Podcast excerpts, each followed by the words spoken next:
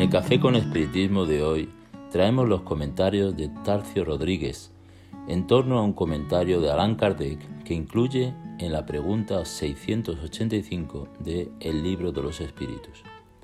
El comentario del señor Kardec dice así, No es suficiente decirle al hombre que debe trabajar, también es preciso que aquel cuya existencia depende de su labor encuentre una ocupación, lo que no siempre sucede. Cuando la falta de trabajo se generaliza, adopta las proporciones de un flagelo, como lo es la miseria. Las ciencias económicas tratan de remediar el problema mediante el equilibrio entre la producción y el consumo. Pero ese equilibrio, en caso de que sea posible, siempre sufrirá intermitencias, y durante esos intervalos el trabajador no puede dejar de vivir. Hay un elemento que no suele ser puesto en la balanza y sin el cual las ciencias económicas son sólo una teoría. Ese elemento es la educación, no la educación intelectual, sino la moral. Aunque tampoco nos referimos aquí a la educación moral extraída de los libros, sino a la que consiste en el arte de formar los caracteres, la que genera hábitos, puesto que la educación es el conjunto de los hábitos adquiridos.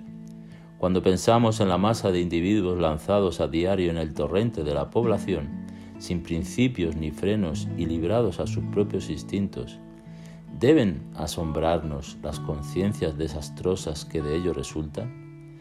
Cuando el arte de educar sea conocido, comprendido y llevado a la práctica, el hombre aportará al mundo hábitos de orden y de previsión para sí mismo y para los suyos, de respeto a lo que es respetable, hábitos que le permitirán atravesar con menos pesar los inevitables días difíciles. El desorden y la imprevisión son dos plagas que solamente una educación bien entendida puede combatir. Allí está el punto de partida, el verdadero componente del bienestar, la garantía de la seguridad para todos. En esta pregunta, Kardec va a resaltar la importancia del trabajo y de la educación de los hábitos para que nuestra sociedad pueda lidiar mejor con los días difíciles.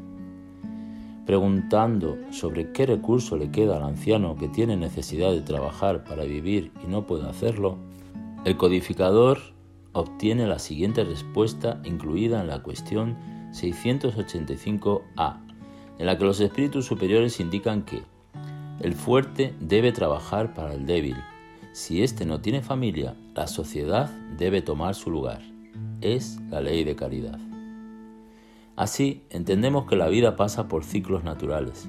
La naturaleza, de acuerdo con cada estación, puede ofrecernos más o menos alimentos, este o aquel fruto. De la misma forma, la vida humana pasa por esas intermitencias donde el hombre, en función de su momento o de su condición, puede emplear más o menos hábilmente sus fuerzas físicas e incluso sus razonamientos.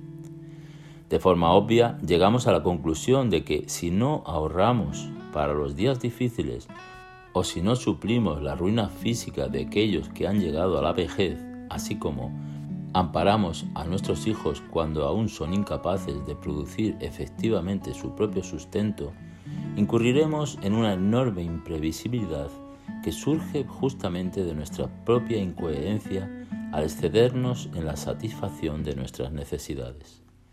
Como bien nos responden los espíritus en la pregunta 715, la naturaleza trazó los límites de nuestras necesidades, pero felizmente nos ha trazado los límites de nuestras facultades y potencialidades.